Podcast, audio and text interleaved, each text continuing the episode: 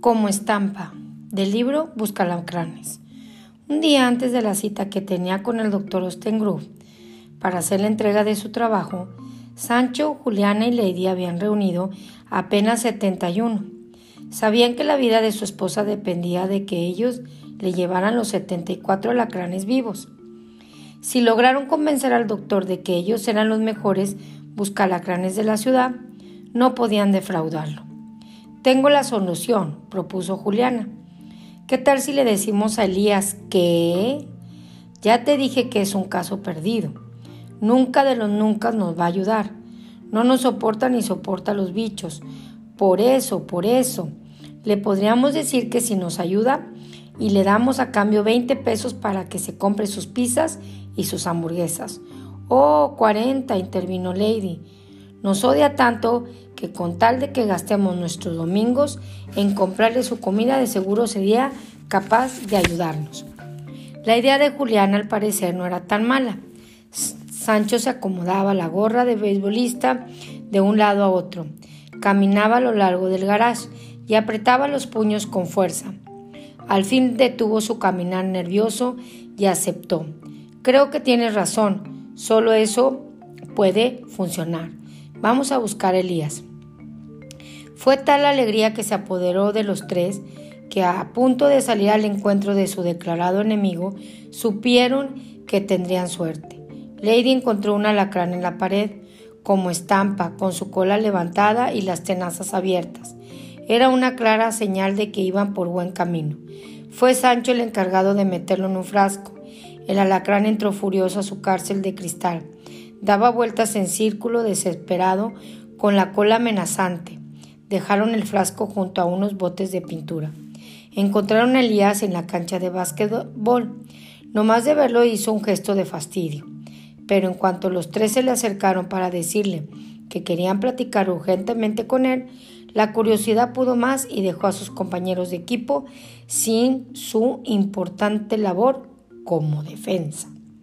Espero que no me vengan con una tontería relacionada con los bichos que andan cazando, ¿eh? Pues sí, se puso valiente Juliana. Venimos a pedirte que nos ayudes. ayudarlos yo? ¿A cazar alacranes? ¿Desde cuándo se les ocurrió creer que soy su amigo? Si nos ayudas y yo, Sancho, te damos nuestros ahorros, como 20 o 25 pesos, para tus hamburguesas y tus pizzas. ¿Me van a dar a mí todo su dinero? Te lo prometo, dijo Lady. Por juntar alacranes nos hace falta doce. ¿Y quieren que yo les ayude? Te damos a cambio los 25 pesos. Bueno, 40. Está bien, algo haremos para darte los 40. Cuando, empeza ¿Cuándo empezamos? Tenemos que conseguir los 12 alacranes hoy mismo. Si no, si no, ¿qué? Si no, la esposa del doctor. ¡Juas! De verdad que con 12 alacranes me dan 45 pesos. Sí, sí, 45, aceptó Sancho a nombre de los tres. Creo que voy a ayudarlos.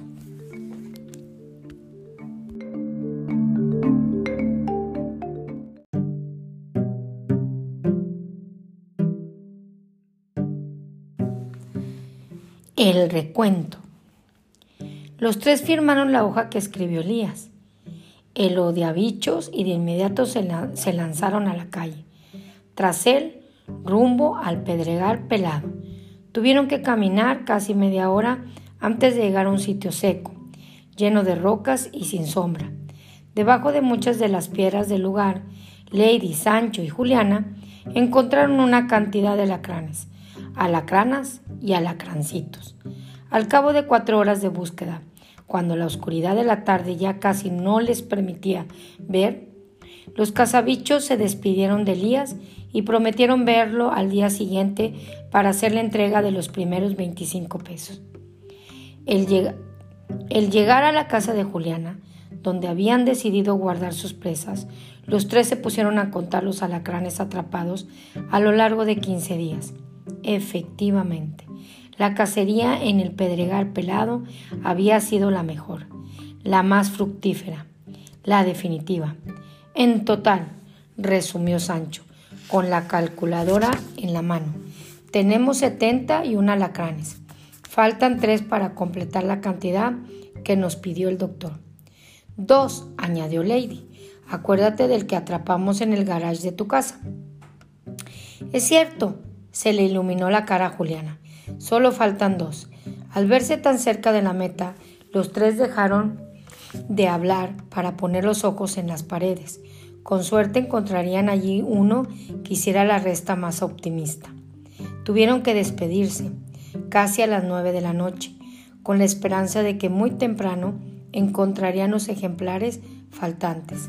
Sin embargo, hacia las dos de la tarde, poco antes de la hora en la que se había comprometido con Ostengrove a entregarle los alacranes en el callejón del Cangrejo Dorado, Sancho, Lady y Juliana reconocieron que tendrían que llegar con el doctor sin saber cumplido con lo prometido.